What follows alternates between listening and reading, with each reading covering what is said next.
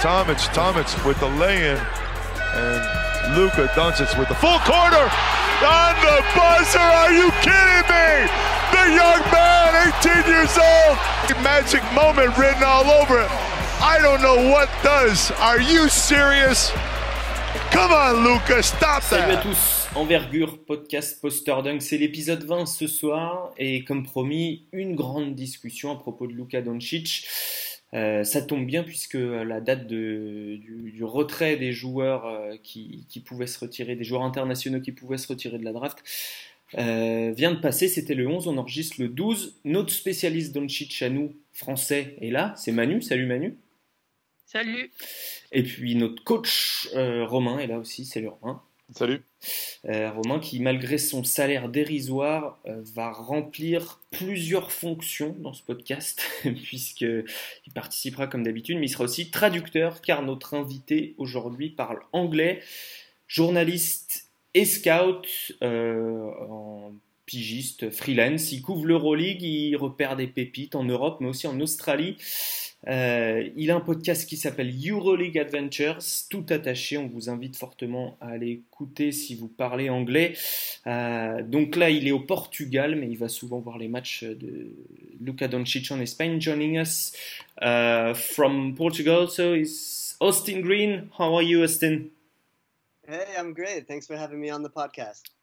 Thank, thank you very much for being here with us. Merci beaucoup d'être avec nous. C'est très gentil. Um, donc t'es, t'es Enfin, là. si, si tu commences à traduire quand tu dis Ouais.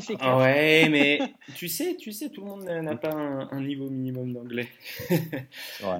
Euh, tu es là principalement, Austin, pour parler de, de Luka Doncic. Tu, bon, pour montrer, nous on le sait, que tu es amplement légitime. euh, je vais te demander combien de fois tu l'as vu jouer. How, ma- how many times uh, have you seen Doncic play in real life? I mean, you were uh, actually in the arena. Yeah, in person, probably I don't know, maybe 20 or 30 times over the over the last few seasons. I saw him when he played for the Real Madrid under 18 team when he was like 15 and 16 years old, um, and then when he made his debut with the Real Madrid senior team. I saw him uh, make his make his debut. He hit a three pointer on his first the first time he touched the ball. Uh, and most recently, I saw him in Belgrade at the EuroLeague Final Four when, uh, of course, he was Final Four MVP and Real Madrid won the championship. Donc je l'ai, vu jouer 20-30 fois ces dernières années, euh, donc dans différents contextes. J'ai vu son premier match en U18 euh, sous les corps de Madrid. J'ai vu son premier match pro où il a mis un tir à trois points sur le, premier, la première, euh, première balle qu'il a touchée. Et là, plus récemment, je l'ai vu donc quand il était au, Final Four euh, à Belgrade avec son équipe de Madrid.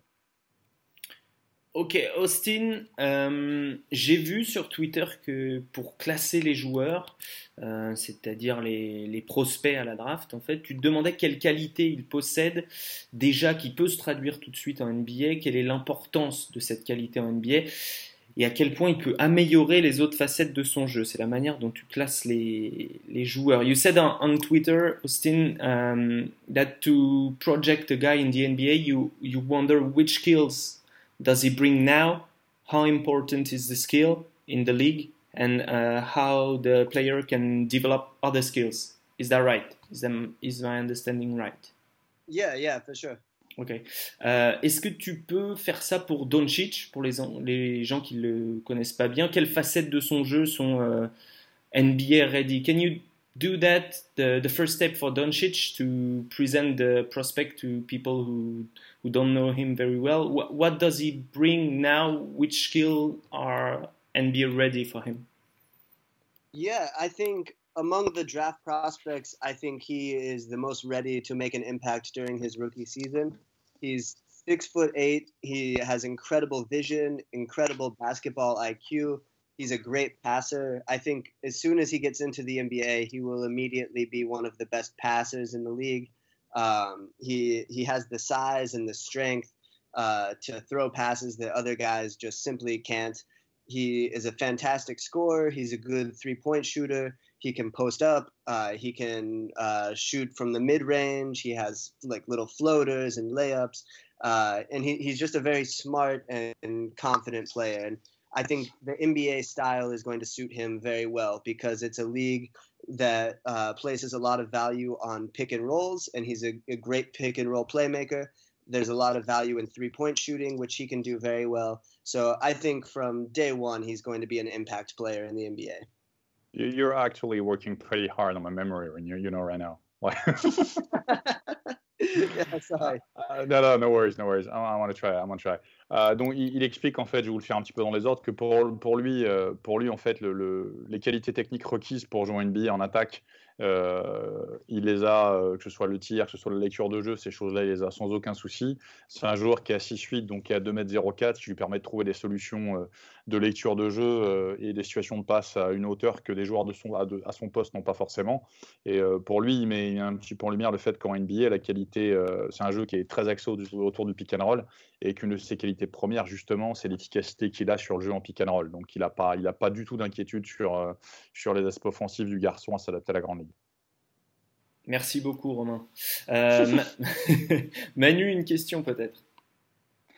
Yeah, you, the, for me, uh, I watched uh, Doncic since uh, 2016, and I, I've got a question. The fact that he struggles against good defender to create his shot, can that make him uh, an only solid player in the NBA for you? Yeah, I think that's it's going to be a problem um, against the the more athletic defenders. Uh, I think sometimes he'll struggle to create good shots, but I think one thing to remember is he hasn't had a summer where he's been able to just be in the weight room, uh, work on his body, work on his explosiveness, improve his diet and his physical conditioning. I think when he has some time to rest this summer and uh, and has the resources of an NBA team in terms of his diet and strength training, I think he'll be uh, more explosive and better at creating his his shots off the dribble. And I think one thing to consider is he's so smart. I, I feel like he'll find a way to uh, to score if if you know if the de- if the defense is very good, uh, he can step back, he can shoot the three, he can pump fake he, and drive. Um, I, I think he will find a way to to be a good scorer.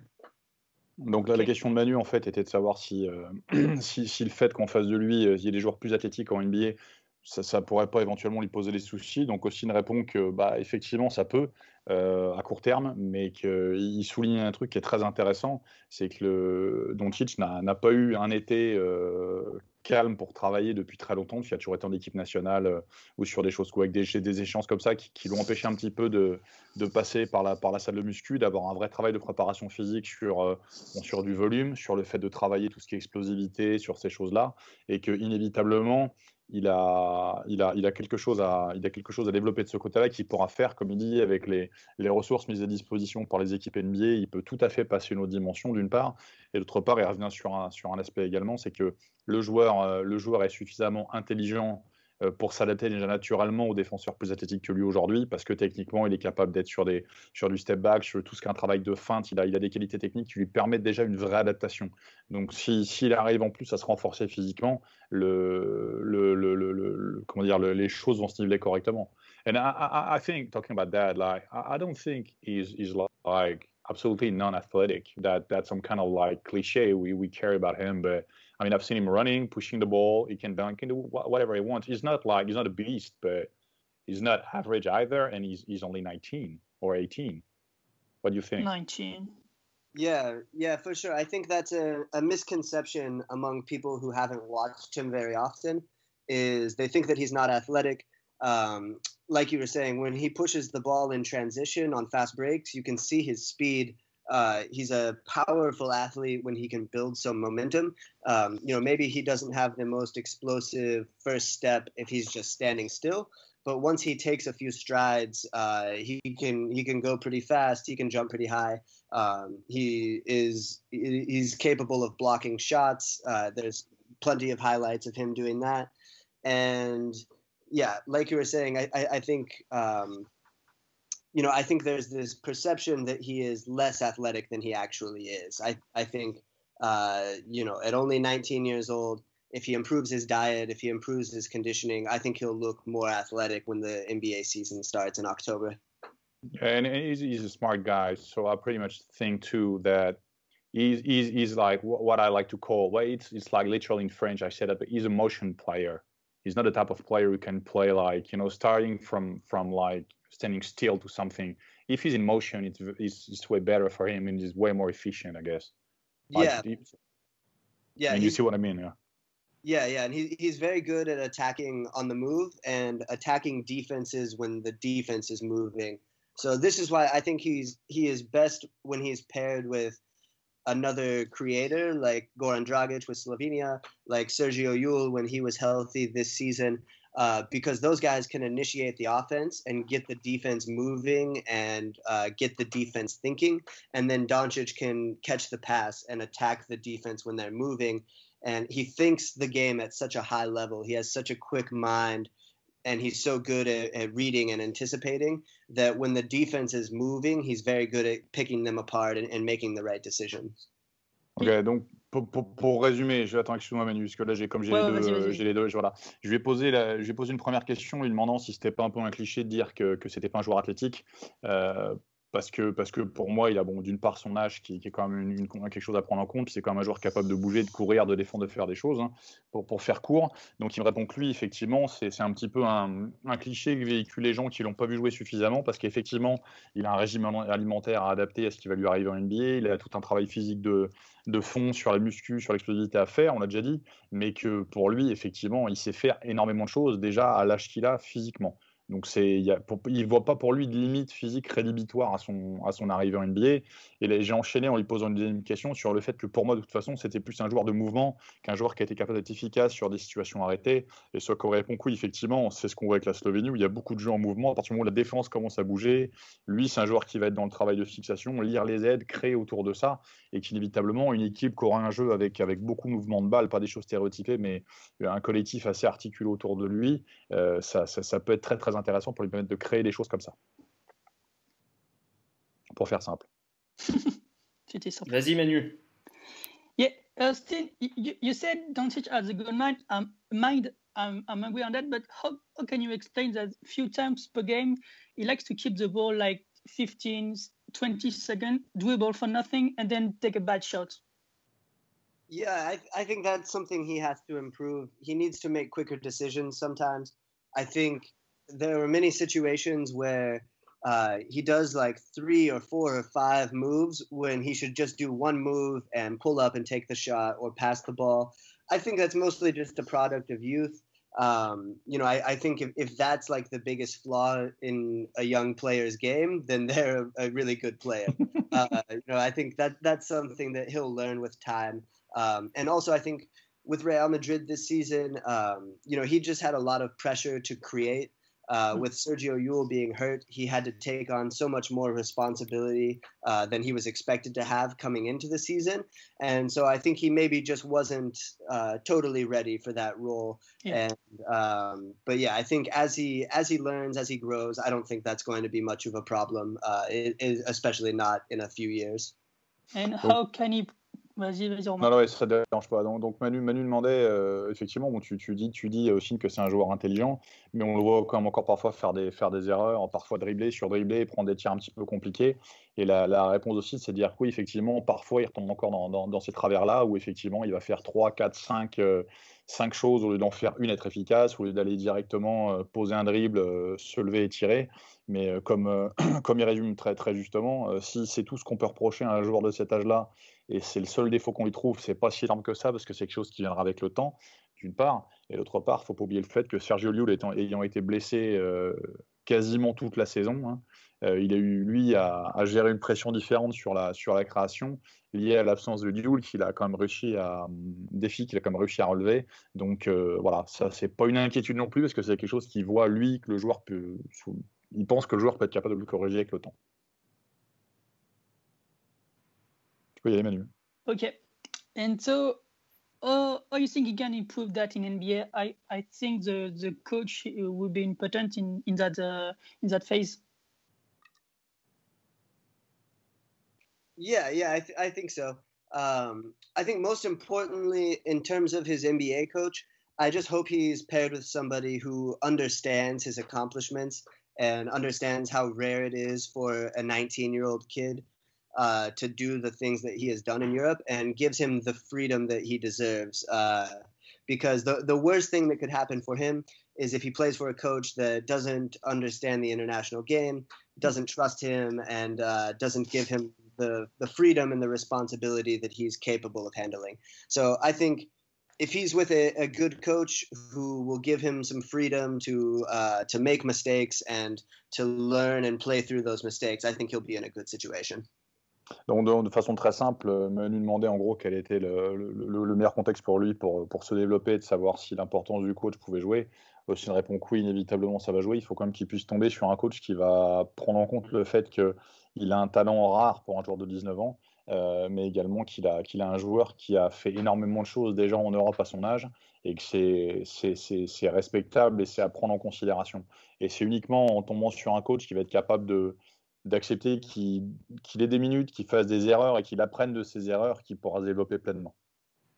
Et donc, parmi les, les, le top 4, parmi les coachs du top 4, Austin, quelle, quelle situation tu vois être la meilleure pour Doncic? Among the, the top four uh, teams who have a, a draft pick uh, so the Suns the the King. Kings the Grizzlies the Hawks which situation is the best for him you, you reckon based yeah. on the coach yeah, well, based only on coach, Phoenix would be the best situation because their new coach is Igor Kokoshkov, who was the head coach of the Slovenian national team, who worked with Doncic at Eurobasket.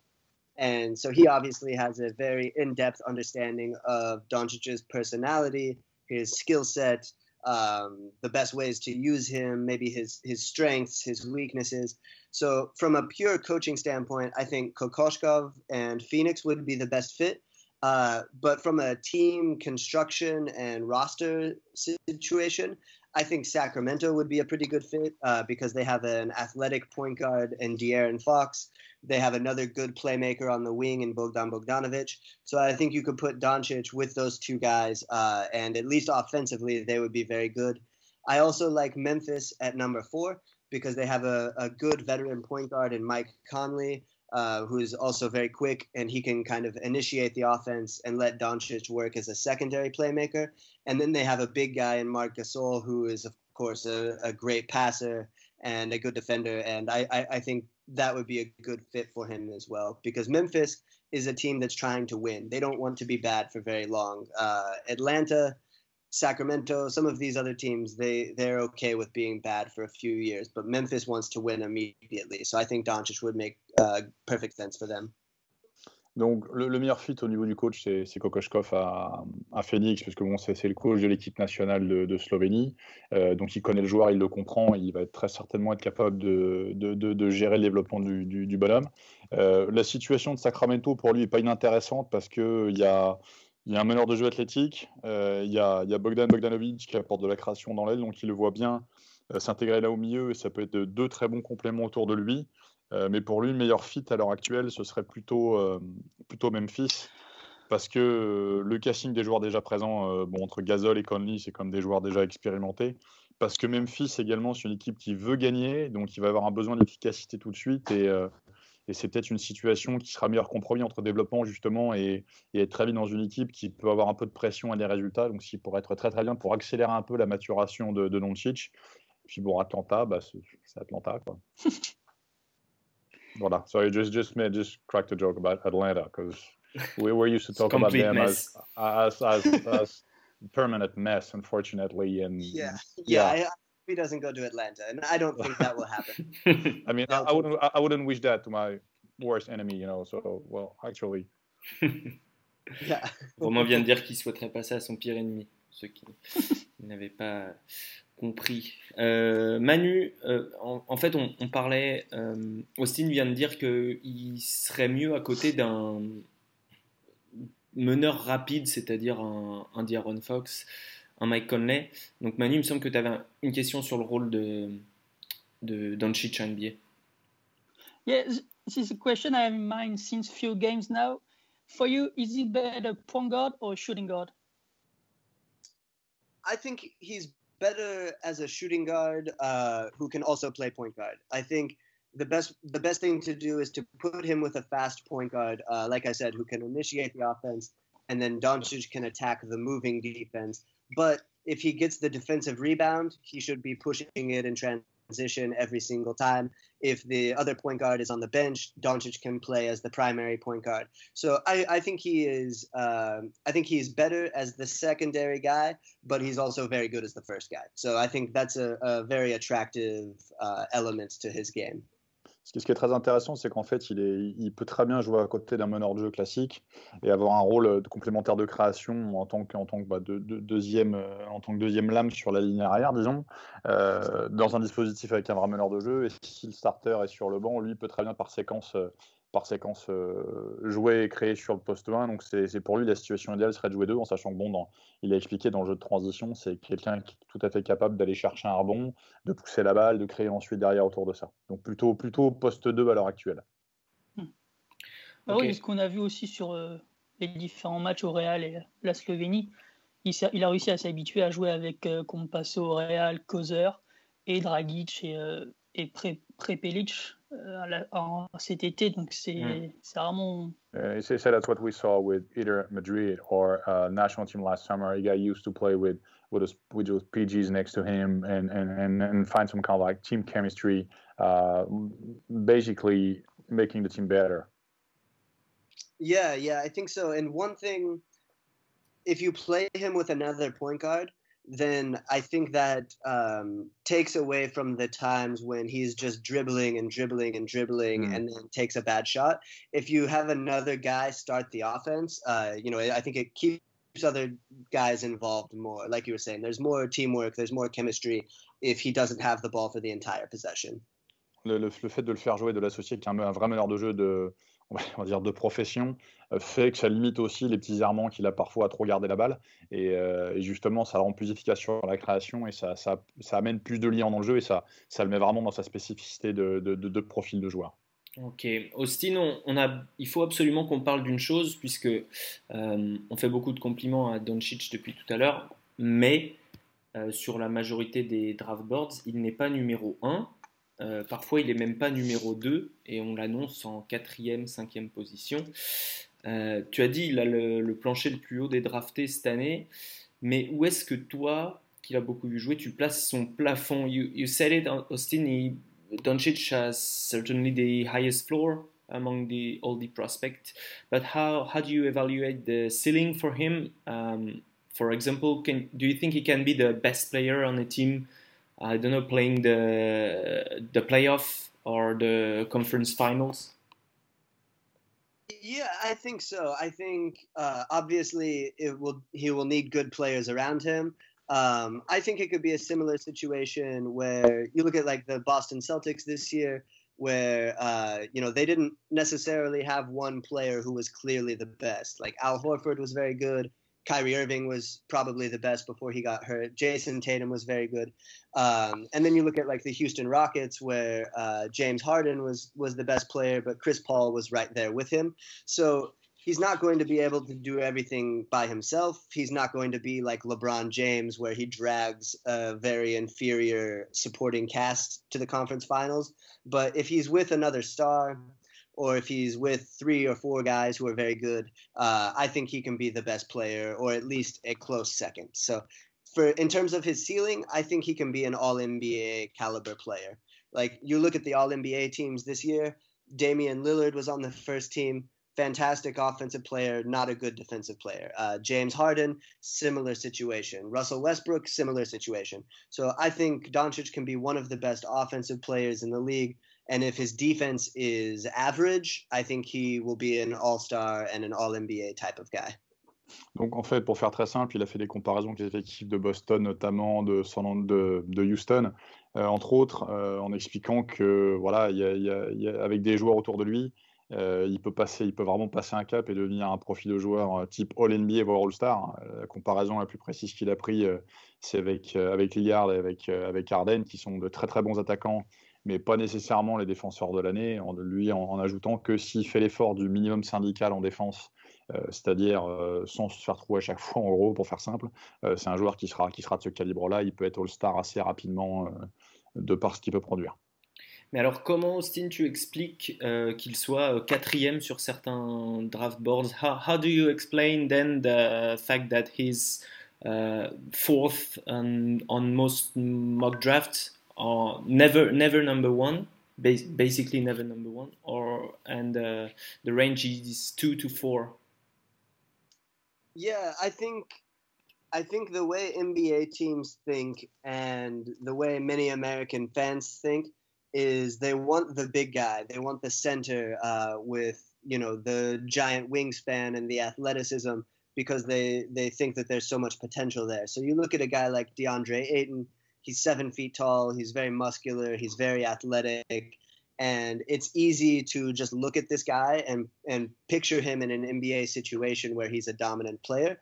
But if you look at the way the you know the four best teams in the NBA, none of them really had a, a great center, or if they did, it was somebody like Clint Capela, who um, you know is more of a screener and a dunker and a and a yeah. shot blocker. He's not the primary player. He's a role player and a very good one. Uh, but he's he's a different style from guys like Karl-Anthony Towns or DeMarcus Cousins, and, and um, so I, I think there's just an infatuation with guys who are seven feet tall, and it's understandable, but I don't think that's necessarily the, the best option or the best way to think about the game. Romain Il est parti. Ah, on l'a perdu. Euh, donc. Hop là, non, j'avais le micro, sorry, désolé, j'ai le micro. My mic was off, sorry. Euh, donc je disais, euh, les, équipes, les équipes de NBA se focalisent encore beaucoup trop sur la taille parfois, et euh, c'est ce qui fait qu'ils redescendent un petit peu au niveau, au niveau du tableau, parce que tout le monde veut des grands. Mais si on, comme il dit, si on regarde aujourd'hui le top 4 des équipes de NBA, on a, bah, on a Houston, il a pris l'exemple de Clint Capella, qui n'est pas l'option première de l'option première de, de, de, l'équipe de toute façon, qui est un joueur bon de devoir, qui est un joueur solide, mais qui n'est pas, qui est pas vraiment le, le premier focus de l'attaque. Et après, on part plus sur des joueurs comme Marcus Cousins, qui sont des, des profils un peu plus atypiques et pas vraiment des vrais 5 à proprement parler, comme, euh, comme les équipes veulent en drafter parfois. C'est pour ça, c'est comme ça qu'il expliquait euh, l'appétence de, des Américains pour le poste 5. Euh, Austin, est-ce que tu penses que le plus important, enfin, quelle, quelle, est la qualité la plus importante en gros pour devenir un, un franchise player quand on joue la position de Doncic, c'est-à-dire qu'on est grand pour être garde. Uh, would you say the um, the key to unlock the franchise franchise player mode, uh, franchise player potential to for Doncic is going to be more on the offensive side, like uh, is going is he going to beat people one on one and create havoc, or on the defensive side, uh, is he going to be able to switch multiple position? For for a big guard like him, what's the most important skill to to be a star? Yeah, I think uh, most importantly is probably his ability to create in one-on-one situations. Uh, because, like you see in the NBA, a lot of the the best teams they like to switch, and so uh, if they switch an athletic big guy onto him, he needs to be able to beat that guy off the dribble or at least create a little bit of space to to get a good shot. So I think that's most important, and I think that's something that will come with time if he's able to improve his diet and his physical condition and his explosiveness. And then on the defensive end, I think he's a smart player. He knows when to make the right rotations. Uh, he certainly tries hard. Like his effort is good for the most part. Um, and so I think that's another thing where if he uh, is in better physical shape and better physical condition, I think you'll see his defense improve. And uh, yeah, he, he can be a versatile defender. I think he'll be able to guard um, shooting guards, small forwards, power forwards, and uh, maybe even sometimes centers if the if the other team is playing a small ball lineup. Donc en fait, en gros, lui dit que défensivement, le, problème qu'il peut rencontrer, c'est éventuellement sur des switches, sur ces choses-là, mais euh, c'est pas quelque chose sur lequel il est forcément inquiet parce que vu le, vu profil physique que c'est, il est capable de défendre sur euh, éventuellement des 2, des 3, des 4 par séquence. Donc c'est euh, principalement là qu'il y, euh, qu a, potentiellement l'inquiétude et lui, il n'en voit pas forcément de ce côté-là. Et le reste, j'ai eu des soucis de son, donc j'ai pas forcément tout entendu. Euh, eh bien, il, disait euh, que, que, effectivement, euh, le, ce qui allait débloquer Luka Doncic en tant que star, ça allait davantage être du côté offensif, c'est-à-dire savoir jouer son 1 contre 1 et, et, prendre l'avantage en fait. Et il disait que, comme il l'a dit plus tôt dans le podcast, avec un, bon régime, un bon été à faire de la muscu, à développer sa rapidité, son explosivité, eh bien effectivement, il allait pouvoir prendre l'avantage plus facilement quand on allait par exemple switcher un grand sur lui ou tout simplement créer le, le, décalage après un pick and roll, genre de choses. Voilà. Euh, euh, Austin, une dernière question avant de parler de Trévise, puisqu'on voulait aussi évoquer ça avec toi, vu que tu étais à, l'Eurocamp de Trévise. Uh, Austin, one last question uh, before talking about a little bit about Treviso. Um, on aime beaucoup les, les, stats psy, dans ce, les stats psychologiques dans ce podcast. Comment est-ce que tu vois le profil de Doncic? On parle beaucoup d'un joueur, euh, j'ai lu en tout cas des choses qui parlaient d'un joueur émotionnel. Toi qui as eu l'occasion de le voir agir, de l'interviewer, comment tu le décrirais? Est-ce qu'il peut mal réagir euh, dans une NBA qui va l'accueillir assez euh, rudement, j'imagine? I was saying we, we like a lot psychological profiles here on this podcast and um, have read reports about Doncic and they were describing him as emotional. So you've seen him on court, on interviews. How do you see him in the NBA, league where it can be hard sometimes for a Euro player to to adapt because people want to show you America is the number one basketball country in the world? Yeah, it will be an adjustment. I think mentally, I think he's very strong. I think his poise and his composure is is frankly like very incredible for his age. Uh, you look at the the EuroLeague Championship, and I think he was the most composed and uh, the most poised in that championship game. And he's with he's on a team full of NBA veterans. Um, you know, Rudy Fernandez and Gustavo Ayon and Anthony Randolph and all of these these fantastic players. And Doncic, his his composure was incredible in that in that game. And I think it will be the similar situation in the NBA. I think sometimes he will get frustrated. Uh, sometimes he he will probably be a bit emotional because he's very fiery and very passionate. And there were times this season where he looked like a kid. Uh, you know, it's it's easy to forget that he's 19 years old, and sometimes he behaved like a teenager. He, uh, you know, he would punch the the court if he didn't get a call, or he was ejected from a game because he was uh, mad at the refs. So every once in a while he shows his age, but for the most part, I think he's very mature. I think he's very composed and confident, and uh, mentally, I don't think he's going to have any problems in the NBA. Donc je reprends la réponse à l'envers. Pour lui, mentalement, il ne va pas avoir des soucis en NBA. Que c'est un joueur qui est globalement euh, très mature pour son âge, même si parfois il a encore des, des petits errements qui sont liés au fait qu'il ait 19 ans. Hein. Euh, bon, parfois, on l'a vu péter les plombs une fois ou deux sur des situations simples sur des matchs. Et que globalement, c'est un joueur qu'il a vu euh, notamment en situation au Final Four à, Belgrade ou avec Madrid plus largement euh, dans la saison, être très calme et réussir à composer avec, avec des joueurs qui sont bah, des joueurs comme Rudy Fernandez ou, ou qui sont des vétérans, des vétérans NBA et qui sont des, des joueurs qui n'ont plus rien à prouver réussir à très très bien s'associer avec eux, être capable de collaborer et de, s'imposer avec ces, avec ces mecs-là. Donc euh, il n'a pas d'inquiétude particulière sur la dimension psychologique. Ok, très bien. Eh bien, euh, merci beaucoup Austin pour euh, toutes, ces, inputs, comme on dit, sur, sur Doncic. On passe à, à Trévise. Il y avait un Eurocamp qui s'organisait là-bas, beaucoup de scouts sur place. tu y étais, tu nous l'as dit.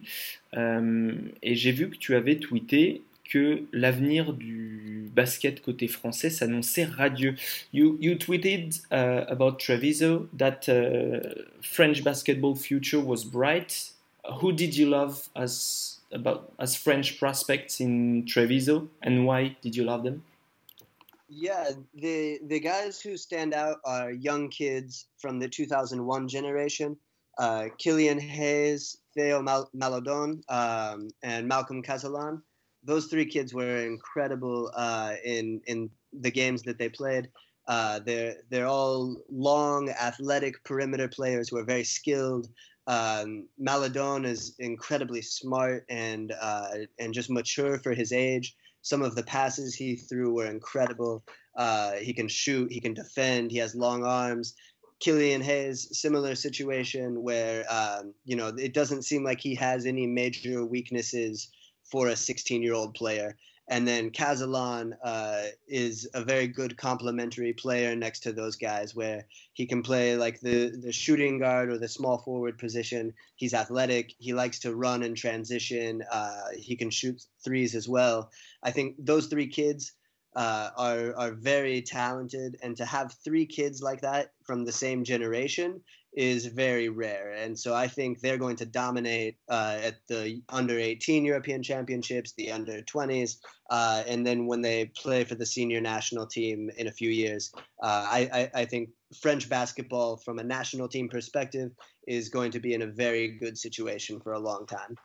Donc pour, pour, lui, en se basant sur les observations sur le, les trois joueurs euh, phares de leur génération, donc euh, Cazalon, euh, Hayes et Maledon, il pense que sur un, strict aspect équipe nationale, euh, il n'est pas inquiet du tout pour le basket français dans les années à venir. Donc il nous adresse un portrait assez élogieux de, Hayes et de Malédon par rapport à leur qualité, euh, leur qualité naturelle. Et en, précisant que Casalon, euh, je ne ferai pas toute la liste parce que bon, c'était assez simple à comprendre et puis c'est bon, globalement lié sur leur, talent offensif euh, individuel et surtout les qualités physiques des joueurs. Que Casalon, dans un rôle de joueur capable de tirer euh, et d'apporter également de la dimension athlétique euh, en complément des deux autres, ça faisait quand même un 3 majeur assez, euh, assez intéressant pour la suite que ce soit U18, U20 au niveau européen ou même peut-être plus tard pour l'équipe de France A, c'est pour lui quelque chose de, de, très très intéressant et des, des gros prospects à surveiller. Mmh. Et déjà U17, dirait Manu. Et déjà U17, yeah, Under 17 World Championships uh, pretty soon. Yeah, yeah, I think they'll be a very dangerous team. Um, obviously, the United States will probably be the favorite at that tournament. Um, Canada mm always has uh, good young teams, but I think France will be right there with those teams. I, I think they can compete with the best. And um, if Killian Hayes is healthy, I think he he sat out of a recent game with an injury. I don't know how serious it is. Uh, but if he is healthy and they have all three of those guys, I think they could, uh, you know, make it to the championship game at least. Il les voit, il les voit potentiellement si, si Hayes euh, tient le coup physiquement, parce qu'il a, il a, été arrêté il y a, peu de temps pour, un petit pépin. Euh, il les voit facilement, euh, peut-être pas facilement, il les voit, il les voit globalement arriver sur, sur une finale de, de, championnat du monde si les choses veulent bien sourire, en sachant que bon, les États-Unis sont, sont un, gros, euh, un, un, gros participant et un gros prétendant au titre, et que le Canada, en jeune, à titre perso, je trouve que ça travaille très très bien au Canada, bon, pour plein de raisons, on en parlera peut-être une autre fois, mais euh, le Canada oh, est tu aussi, peux y aller un petit peu, hein, on, a, quelques minutes. Oh, le, le, Canada, just talking a little bit, a little, little input about Canadian Federation and what it worked. Le, le, Canada, il travaille vraiment très bien parce qu'ils ont, ils ont développé tout un principe de, de base de données de joueurs. Ils travaillent énormément sur, sur la vidéo pendant l'année pour voir comment travaillent les pays adverses. Il me semble qu'il y a y avoir une coach française qui est arrivée là-bas. Je ne sais pas si elle travaille sur le secteur féminin ou sur toute la fédération globalement, euh, qui, apporte des choses aussi. Ils ont défini tout un, programme de, développement des joueurs il y a quelques années, euh, avec Steve Nash comme, tête de gondole et comme, euh, commercial de luxe pour vendre un petit peu le projet. Et la fédération canadienne aujourd'hui, au niveau de la formation, c'est un des pays pour moi qui travaille le le mieux au monde actuellement, euh, même si on pense souvent à la Lituanie, à la Serbie, à l'Espagne comme des pays de référence. Le Canada, pour moi, en est un aujourd'hui. L'inconvénient, c'est qu'ils ne sont pas forcément sur un championnat continental très fort, puisque sorti des États-Unis et du Canada, le reste, c'est un petit peu moins fort dans, leur zone euh, FIBA à eux. Mais globalement, on se rend compte que quand sortent sur les compétitions internationales en garçon comme en fille, c'est des équipes sur lesquelles il faut, il faut compter et c'est souvent très très solide. Bah, c'est ce que tu dis sur la, la, diversité. On le voit actuellement hein, au championnat d'Amérique en U18, mm. où il y, a pas, y, a, y a un écart assez, assez familique sur, euh, sur les matchs. Quoi. Mm. Tu peux peut-être traduire, peut-être que Yeah, just, just pretty much say that Canada was working pretty good on player development. And even if talking about players development, we, we think about Spain, Lithuania, Serbia, well, France, or United States. But to me, they are a very good country at developing players because of all the work they did at the federation, like scouting, uh, looking how other countries in Europe were working, Australia, stuff like that, and they combine everything together, and they, they have like high quality players, very good coaches, and, and, and a very smart way to develop everything there, which makes to me Canada today as one of the best developing countries in the world in terms of basketball.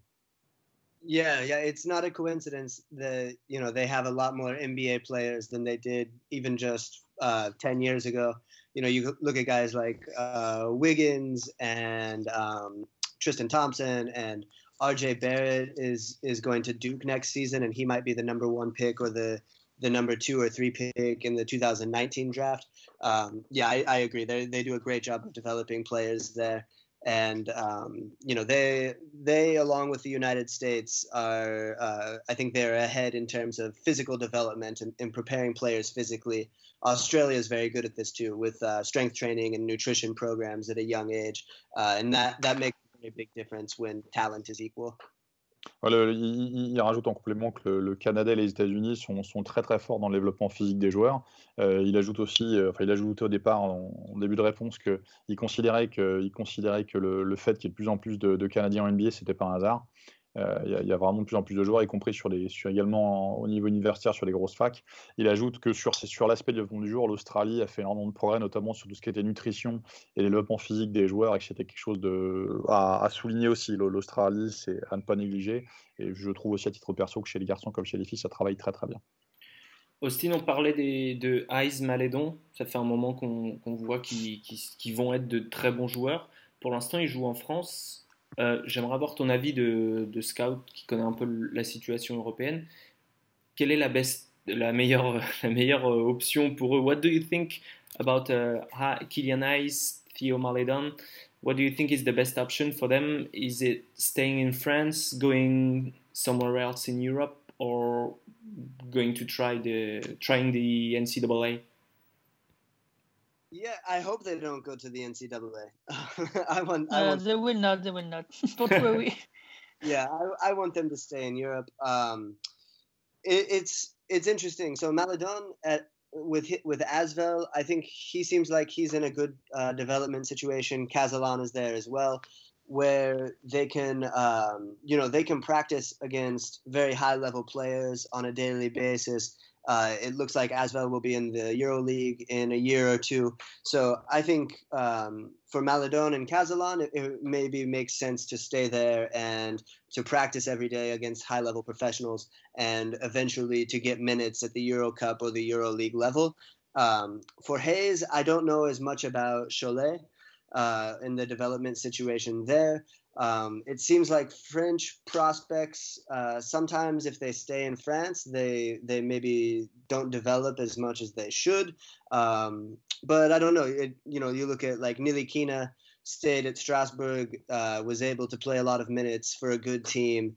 Um, still has a long ways to go offensively, but getting those high level minutes, I think, was important for him becoming the great defensive player that he is. So I don't know. I th- I think it would be good for them to stay in France. Um, of course, there's always options like Spain is, is always a great option, but I hope they don't go to to America or NCAA. Donc, pour partir au niveau universitaire, ce ne sera pas forcément la meilleure solution pour eux parce que dans le cas de Maledon et de, de Cazalon, ils ont la chance d'être à Lasvel où ils peuvent prendre des, potentiellement peut-être des minutes la saison prochaine euh, en Pro A sur les compétitions européennes. Et puis surtout, ils ont la chance de s'entraîner au quotidien avec des, avec des joueurs de, de, de, grand standing et des joueurs confirmés. Euh, pour Ace, c'était un petit peu plus délicat et bon, il, il, attend de voir ce que ça va donner. Mais dans, dans tous les cas, il pense que ces trois joueurs sont des joueurs d'avenir. Il pense aussi en règle générale, les observateurs étrangers, et je pense que c'est son avis, euh, trouvent que les Français ont parfois du mal à se développer en restant dans nos championnats. Bon, Peut-être que c'est lié au fait qu'ils n'aient pas assez de minutes. Sûr, si on compare ce que font parfois les clubs espagnols avec les jeunes joueurs, en les exposant assez tôt, euh, c'est différent. Mais bon, ça, c'est mon propos qui, qui, se rajoute par-dessus. Euh, donc voilà, après pour lui, il n'y a, pas, forcément d'inquiétude, euh, même si malgré cette nuance, il rappelle quand même que, Franck Nilikina euh, s'est tout à fait développé euh, correctement et de manière intelligente en restant à Strasbourg. Donc c'est pas non plus pas non plus une limite de jouer de jouer en France, mais quoi qu'il en soit, le plus intéressant pour eux, c'est d'être sur un championnat professionnel et non pas au niveau universitaire. Une dernière question à propos de Trévise. Il y a assez peu de prospects qui étaient là-bas qui vont être draftés cette année. Euh, mais il y en a un qui, qui, a annoncé qu'il restait dans la draft et qui va certainement être drafté au second tour. Euh, c'est Issouf Sanon, je sais pas trop comment ça se prononce, Issouf Sanon. Uh, last about Treviso, Austin, uh, a little word on Issouf Sanon is likely to be drafted. Our listeners pro probably don't know him. What can you say to us about him? Do you believe he has something to play several years in the NBA? Is he, is he going to be stashed? Yeah, I think he'll probably be an early second round pick, maybe like in the 30s or like 40, 41, somewhere in that range. Uh, basically, he's like a six foot four combo guard. Uh, he's very aggressive. Uh, he's a score first player, but he also has good passing ability. Uh, he's athletic. Defensively, he's very aggressive. He loves to pressure the ball. Um, he's he's still learning the game. You can see that he's very young. Um, I don't think he turned. I think he turns 19 in October, so he's still very young. In Treviso, he was the youngest player on the court, but he was fearless, and he's a bit of a wild player. But I kind of like that. Um, I like that he, uh, you know, he takes risks. He's he's not a conservative player at all. Um, so yeah, I think he's he's going to be a good player in a few years. He's in a very good development situation at Olimpija Ljubljana in Slovenia, and um, so he has, I think, three years left on his contract. I think an NBA team will draft him, leave him in Ljubljana for a couple seasons, let him mature and learn the game a little bit more, and then maybe when he's 22 or 23 years old, he can come to the NBA and make an impact. Donc il, trouve que c'est un joueur de grand talent, il reste trois ans de contrat avec Ljubljana, il pourrait très bien être sur un principe de, draft and sash.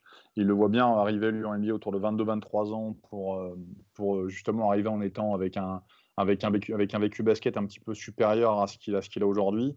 Je trouve que c'est un joueur de grande qualité, qui, qui, manque encore parfois un peu de structure dans ce qu'il fait, mais, mais qui a de l'envie, qui a peur de rien et qui, qui compense justement peut-être encore un petit peu ses manques de cette façon-là.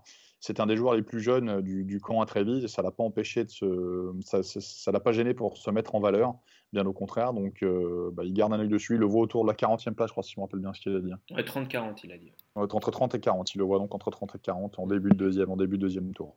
À. Um, Austin, do you have enough time to one last question? Yeah, yeah, definitely.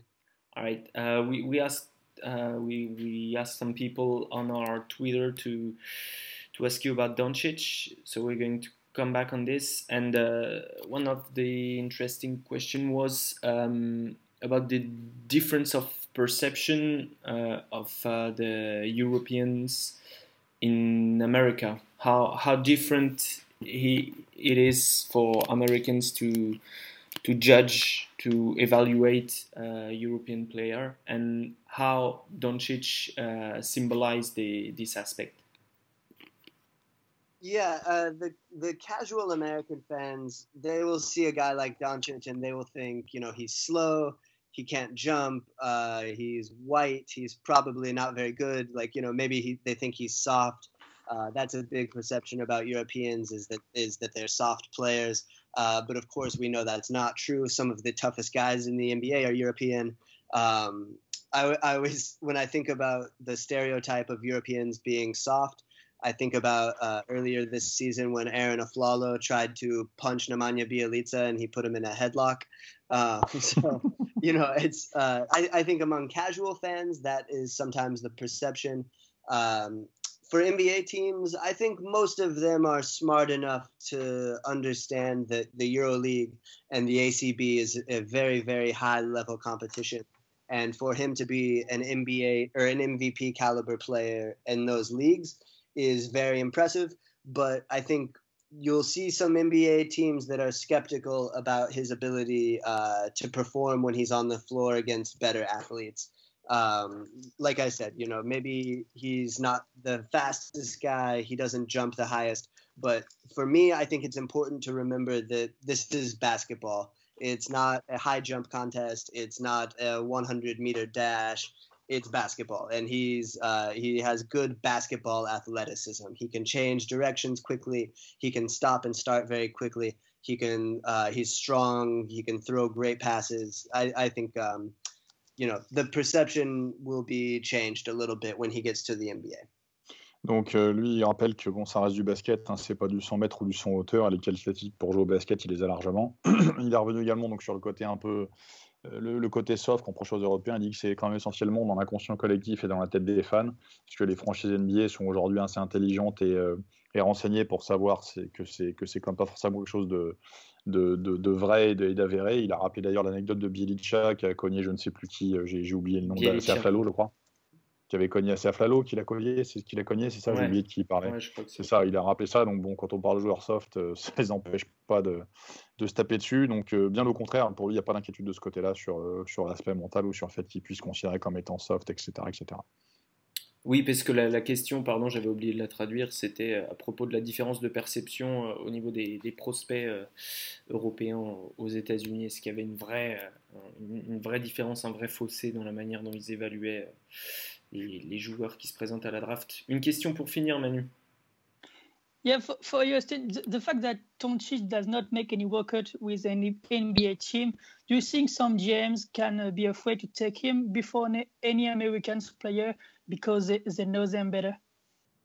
Yeah, I think it's less about knowing the knowing his personality and his uh, his game, and more about not having his medical reports because uh, his agent can give the medical reports to the teams that he chooses, and I don't think he has any serious problems, but because he has played like 200 career pro games as a 19 year old, he just has more miles on his body than a normal 19 year old player. So maybe there's a potential concern for uh, an injury caused by stress or by overworking.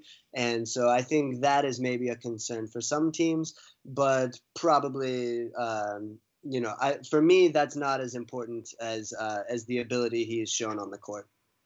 Donc lui, bon, il y a peut-être peut tout simplement une raison de se préserver en termes de blessures La ou question, choses comme la, ça. la- la question de Manu, c'était sur le fait qu'il ne fasse pas Ouais, de workout, sur le fait que Ouais, Doncic sur ne fasse pas de workout. workout. Donc c'était peut-être se préserver physiquement tout simplement. Euh, Aujourd'hui, bon, les, les GM le connaissent et euh, de ce côté-là, il n'y a, pas- il y a pas forcément d'inquiétude. faut oublier non plus qu'il a quand même plus de, comme il dit, plus de miles au compteur que tous les joueurs de 19 ans de sa classe d'âge de la draft. Donc euh, par rapport à ça, bon, il n'y a pas de, il n'y a pas forcément nécessité. C'est peut-être aussi une chose euh, à prendre en compte pour se, pour se préserver, pas faire de pas faire d'erreur ou pas les blesser quelques, quelques jours avant le draft sur un workout pas forcément utile pour que le mec puisse prouver sa valeur, chose qu'il a déjà prouvé en Euroleague et en championnat cette année. Après, on peut aussi dire que il fait pas de workout parce qu'il a autre chose à faire, Oui, déjà. Comme euh, l'Euroleague et les playoffs euh, et, Yeah. et Donc, euh, ah, As Manu just said, maybe he just doesn't go to any kind of workout because he has better work to do right now. He has like other things on his on his slate, you know, like ACB playoffs and stuff like that. So Yeah, probably the main reason. I think if they sweep Basconia, I think there will be maybe about four or five days before the draft. So maybe in that situation, he could go and work out for uh, one or two or three teams, but I don't think that's very likely.